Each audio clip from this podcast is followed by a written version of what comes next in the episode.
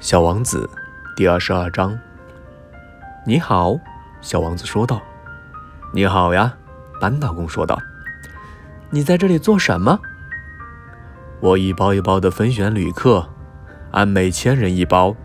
我打发这些运载旅客的列车，一会儿往右方发，一会儿又往左方发。这时，一列灯火明亮的快车雷鸣般的响着。把半岛房震得颤颤悠悠。他们真匆忙呀！他们要寻找什么？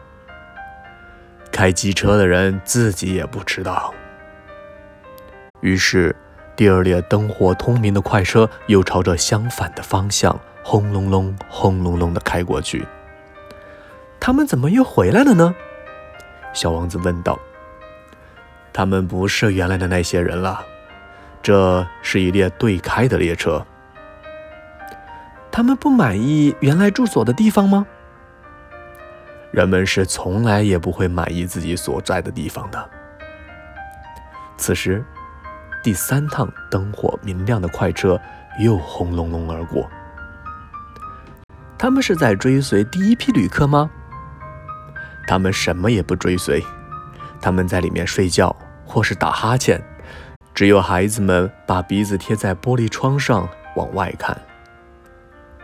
只有孩子们知道他们自己在寻找什么。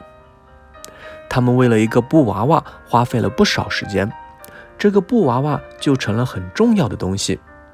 如果有人夺走他们的布娃娃，他们就哭泣。